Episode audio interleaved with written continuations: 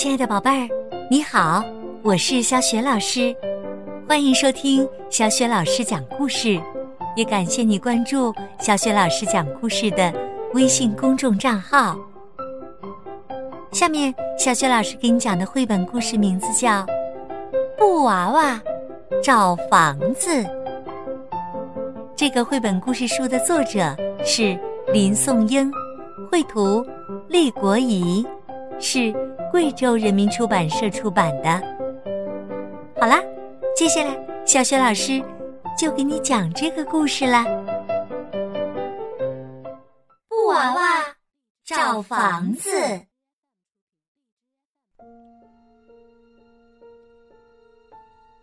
这个布娃娃，不知是哪个小姑娘丢的。唉，真是一个糊涂的小姑娘。树林里没有一间房子。到了晚上，叫布娃娃怎么睡觉呀？布娃娃心里可着急了。太阳快下山了。布娃娃在树林里走着，想找到一间房子住。布娃娃走到桑树下，看见野蚕正在吐丝。野蚕用细丝结了一个橄榄样的茧子，把自己的身体裹在里面。布娃娃问道。这是你的房子吗？野蚕说：“是啊，我吐完丝，躺在房子里睡觉，在里面变成蛹。”布娃娃问：“怎么没有门窗呀？”野蚕说：“这样小鸟就吃不着我，才安全呀。”布娃娃说。野蚕的房子真好，我上那儿去找我的房子呢。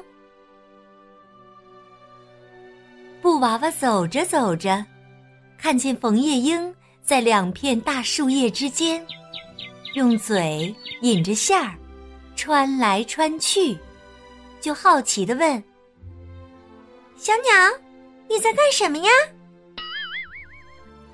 冯夜莺说。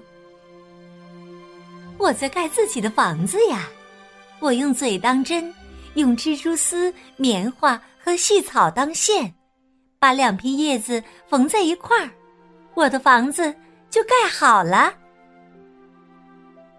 布娃娃说：“你的房子多像杯子啊。”枫叶莺说：“是啊，我还要把植物的绒毛垫在房子里。”住着可舒服了。还有啊，枫叶鸟接着说：“不用担心狡猾的蛇会偷走房子里的蛋宝宝，因为他们不知道房子门在哪里。”布娃娃说：“你的房子真好，可我上哪儿找我的房子呢？”布娃娃看见一只犀鸟飞到树洞口，把嘴里叼的东西垒到洞口上。布娃娃问：“犀鸟，你也在盖房子吗？”犀鸟说：“是啊，我用泥拌上木渣，把树洞垒起来，只留一个小窗口，让犀鸟妈妈在里面舒舒服服的孵娃娃。”布娃娃问：“洞口这么小，犀鸟妈妈怎么进去呀？”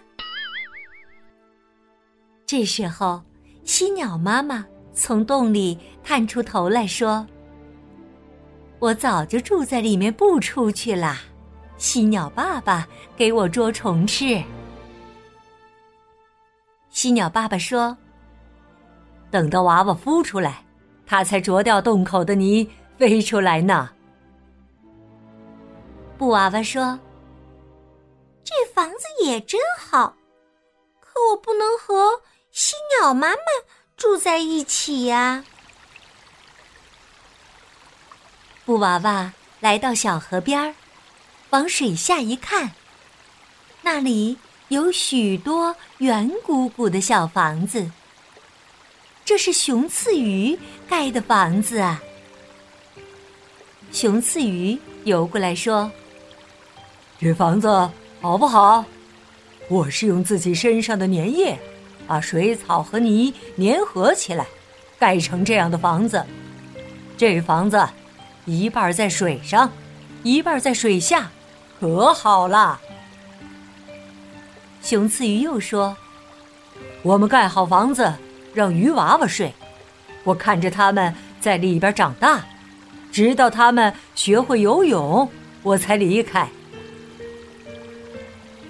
布娃娃说：“这房子真好，可是我不能住在水里呀，我上哪儿去找房子呢？”忽然，河面上飘来一间。像船一样的小房子，屁踢妈妈住在里面，咕哩咕哩的叫着。布娃娃忙问：“小鸟，你坐小船干什么去呀？”屁屁妈妈说：“我是水鸟，叫屁屁，也叫水葫芦。这房子是在水面用芦叶编成的。”里面铺了水草和羽毛。布娃娃说：“小心，你的房子快要翻了。”屁屁妈妈说：“我正在孵小宝宝，风一吹，我的房子就一摇一晃。我的小宝宝像在摇篮里，多好玩啊！”屁踢妈妈的房子。越飘越远。布娃娃想：“我上哪儿去找我的房子呢？”河岸边的泥洞里，钻出一只海狸，它用锐利的牙齿咬断一棵树干。布娃娃问：“你干嘛要咬断树干呀？”海狸回答。我刚造好了房子，现在正在筑堤。布娃娃心想：海狸又会造房子，又会筑堤，真能干。海狸说：“我的房子造在岸边，造的非常结实，有厚厚的墙，圆圆的屋顶。”还有两个通道，一个通路上，一个通水下。我们在路上、水下都能生活。海狸又说：“我们用树干、石头和烂泥筑堤，河水上涨的时候不会被水淹没。”海狸请布娃娃。到他新造的房子里去看看。布娃娃说：“不了，天快黑了，我的房子还没找到呢。”海狸钻进河里，叼住一条鱼儿，回洞里去了。布娃娃心想：“大家都有房子住，我怎么办呀？”布娃娃说：“我也造一间房子吧。”他在地上捡起几片叶子，又去摘树枝。树枝长得很高，他蹦呀跳呀，怎么也够不着，急得呜呜哭起来。布娃娃正哭着，小姑娘姨姨跑来了。哎呦，我的布娃娃在这儿啊，让我好找啊！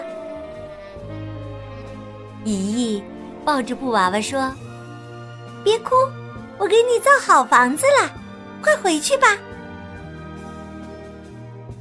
这间小房子是用精致的盒子做的，还有小枕头，真好。布娃娃一看就喜欢。现在可好了，布娃娃住在这间小房子里，又舒服又安稳。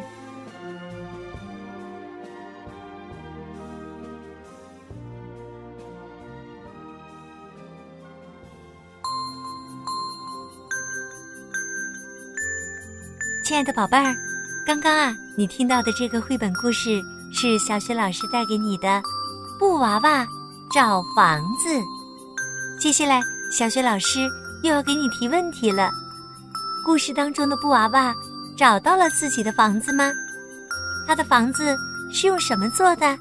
里面都有什么？如果呀，你知道问题的答案，欢迎你通过微信告诉小雪老师。小雪老师的微信公众号是“小雪老师讲故事”，还没有关注的宝贝儿，快和爸爸妈妈一起来关注吧！这样啊，你就可以获得小雪老师的个人微信号，和小雪老师成为微信好友，直接聊天啦。好啦，亲爱的宝贝儿，微信上见啦！